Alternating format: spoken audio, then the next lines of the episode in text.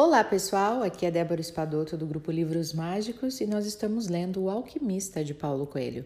Chegando ao final do livro, nós vamos ler hoje então o que aconteceu, se o rapaz chega ou não nas pirâmides.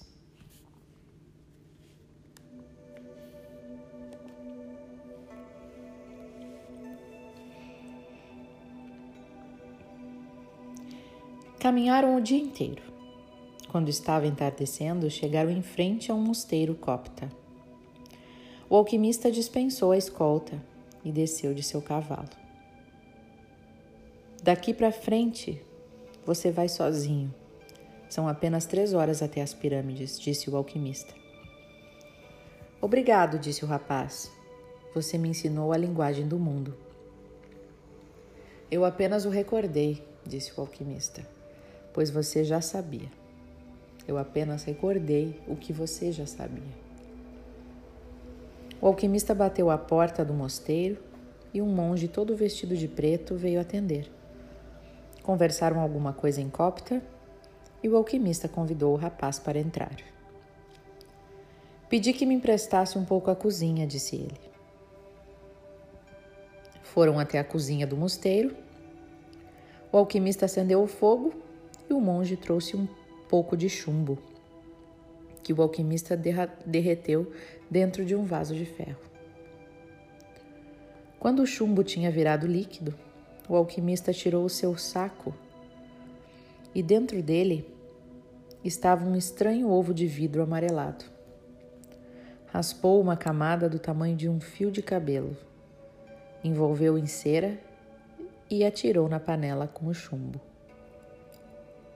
A mistura ganhou uma cor avermelhada, como sangue. O alquimista então tirou a panela do fogo e a deixou esfriar.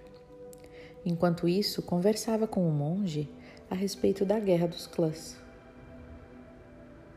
Deve durar ainda muito, disse ele para o monge. O monge estava aborrecido, fazia tempo que as caravanas estavam paradas em Guiés, esperando que a guerra acabasse. Mas seja feita a vontade de Deus, disse o monge. Exatamente, disse o alquimista. E quando a panela acabou de esfriar, o monge e o rapaz olharam deslumbrados. O chumbo tinha secado na forma circular da panela, mas já não era mais chumbo, era ouro. Eu vou aprender a fazer isso um dia, disse o rapaz. Essa foi a minha lenda pessoal, disse o alquimista, e não é a sua. Mas queria lhe mostrar que realmente é possível. Caminharam de novo até a porta do convento e ali o alquimista dividiu o disco em quatro partes. Esta é para você, disse ele, estendendo uma parte para o monge, por sua generosidade com os peregrinos. O monge respondeu: Estou recebendo um pagamento além da minha generosidade. Jamais repita isso. A vida pode lhe escutar e lhe dar menos na próxima vez. Depois aproximou-se do rapaz. Este é para você, para pagar o que deixou com o general. O rapaz ia dizer que era muito mais do que ele havia deixado com o general, mas ficou quieto, porque tinha ouvido o comentário do alquimista com o monge. E esta é para mim, disse o alquimista, guardando uma parte, porque tenho que voltar pelo deserto e existe uma guerra entre os clãs. Então pegou o quarto pedaço e deu de novo para o monge. Esta é para o rapaz, caso ele necessite. Mas eu estou indo em busca do meu tesouro, disse o rapaz. Estou perto dele agora. E tenho certeza que irá encontrá-lo, disse o alquimista. Então por que isso? Porque você já perdeu duas vezes, com o ladrão e com o general, o dinheiro que ganhou na sua viagem. E sou um velho árabe supersticioso, que acredito nos provérbios de minha terra. E existe um provérbio que diz assim: tudo que acontece uma vez pode nunca mais acontecer. Mas tudo que acontece duas vezes acontecerá certamente uma terceira.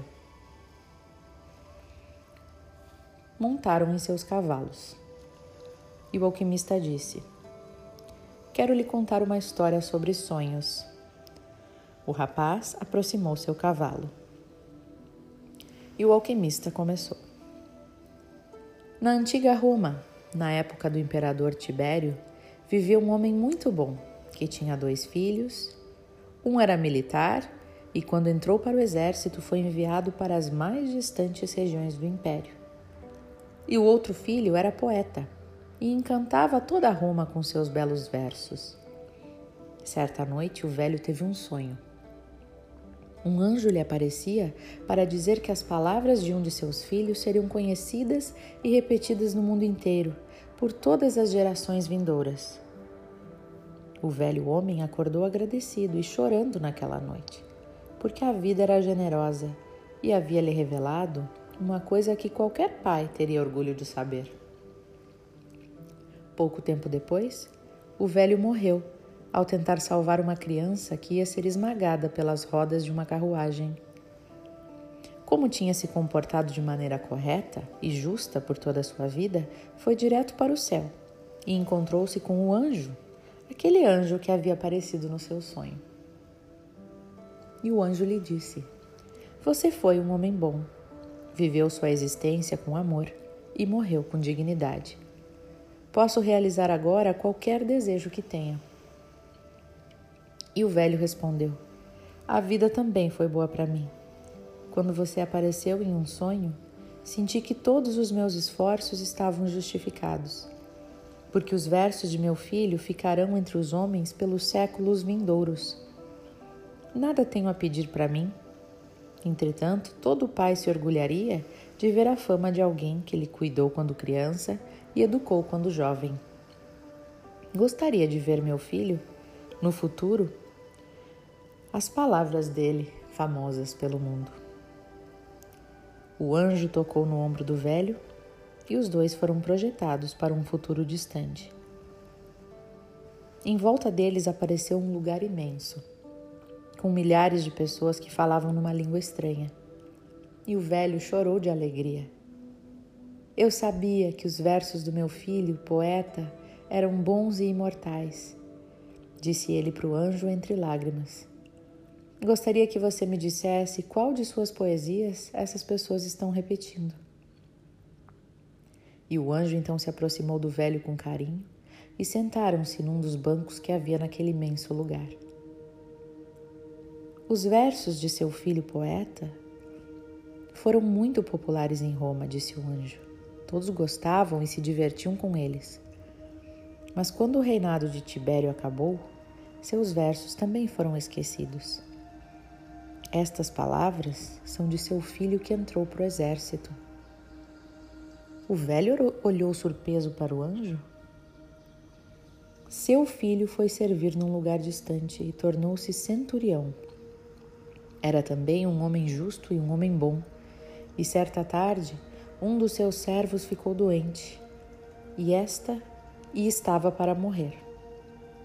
Seu filho então ouviu falar de um rabi que curava os doentes e andou dias e dias em busca deste homem. Enquanto caminhava, descobriu que o homem que estava procurando era o Filho de Deus. Encontrou outras pessoas que haviam sido curadas por ele, aprendeu seus ensinamentos e, mesmo sendo um centurião romano, converteu-se à sua fé. Até que certa manhã chegou perto do rabi. Contou-lhe que tinha um servo doente e o rabi se prontificou a ir até a sua casa. Mas o centurião era um homem de fé e, olhando no fundo dos olhos do rabi, compreendeu que estava mesmo diante do Filho de Deus, quando as pessoas em volta dele se levantaram. Estas são as palavras de seu filho, disse o anjo ao velho.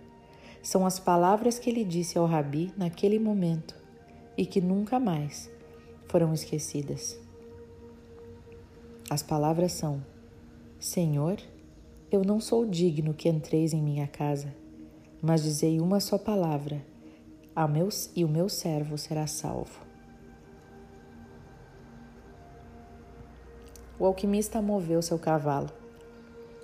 Não importa o que faça, Cada pessoa na Terra está sempre representando o principal papel na história do mundo, disse ele. E normalmente não sabe disso. O rapaz sorriu e nunca havia pensado que a, via pudesse, que a vida pudesse ser tão importante para um pastor. Adeus, disse o alquimista. Adeus, respondeu o rapaz. Chegando ao final do livro, né, gente? E começa a ficar interessantíssimo. Agora, o próximo capítulo será o nosso último capítulo com o final da história. Espero vocês para o último capítulo. Um beijo no coração de todos e até o nosso próximo e último capítulo deste livro.